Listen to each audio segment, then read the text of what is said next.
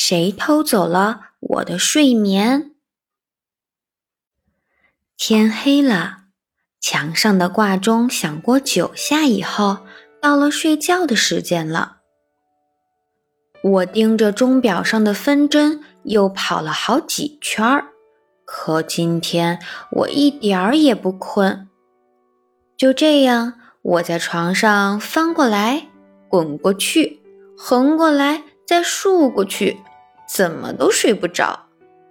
我想，我的睡眠是不是被偷走了？这个偷睡眠的到底是谁呢？嗯，是不是因为我在睡觉前吃了太多的糖果？我猜应该是。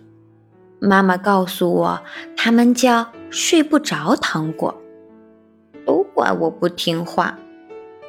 我还把这些糖果分享给了我的小伙伴们，当然跟我一样，他们也还没有进入梦乡呢。我盯着天花板，用爸爸教的方法数绵羊，但是我搞不懂这些毛茸茸的小绵羊怎么能帮人很快的睡着呀？不管了，先数吧。一只羊，两只羊，三只羊，四只羊，五只羊，六只羊，七只羊，八只羊。我一直数到了六百二十六只绵羊，但是我还是没睡着。我太想知道是谁偷走了我的睡眠，我一定要找到他，抓住他。于是我试着闭着一只眼睛。假装睡觉，另一只眼睛偷偷的看他躲在哪里。我先睁着右眼，十分钟过去了，他都没有出现。我又睁开左眼，还是没发现他的影子。哎呀，到底是谁偷走了我的睡眠？谁知道呀？我到底该怎么做才能找到他呢？他会不会是一个贪婪的牧场主人？是不是我得数到一千只绵羊的时候，他就可以得到这么多绵羊了？嗯，也许是我的小玩具熊吧。我猜他是想让我多陪他玩一会儿。咦，我想他应该有很多牙齿。这样才能把我的睡眠啊呜啊呜大口吃掉。也有可能他有个大大的黑眼圈儿，因为没有足够的睡眠，所以偷走了我的睡眠。再不然的话，这两样他通通都有。哦不，他还会有一个圆鼓鼓的大肚子，不然。怎么装得下我的睡眠呢？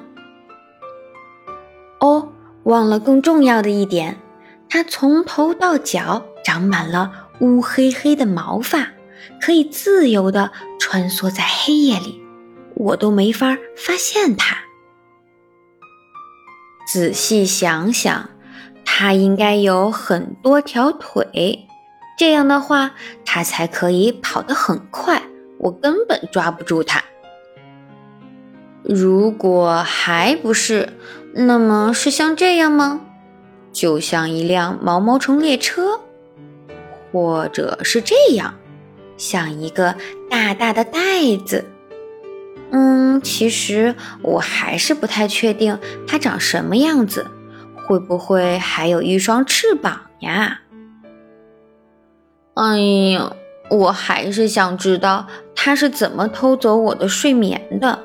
是悄悄爬进我的房间，吞掉了它吗？那么它是从窗户进来的，还是从烟囱进来的？哦，我想到了，它一定是把我的睡眠装进了一个比大象还大的麻布袋里，然后和同伴们一起呼哧呼哧的我走了。那么它住在哪里呢？把偷来的睡眠藏在了什么地方？是在森林里吗？把我的睡眠藏在了一个一个的树洞里，或者藏在了地下城堡？他会不会是一个地下王国的国王呀？也许这个地下王国的人都喜欢在白天睡觉，晚上开 party。他们偷走了我的睡眠，是因为他们在白天拥有更多的睡眠，这样晚上才能玩得高兴呀。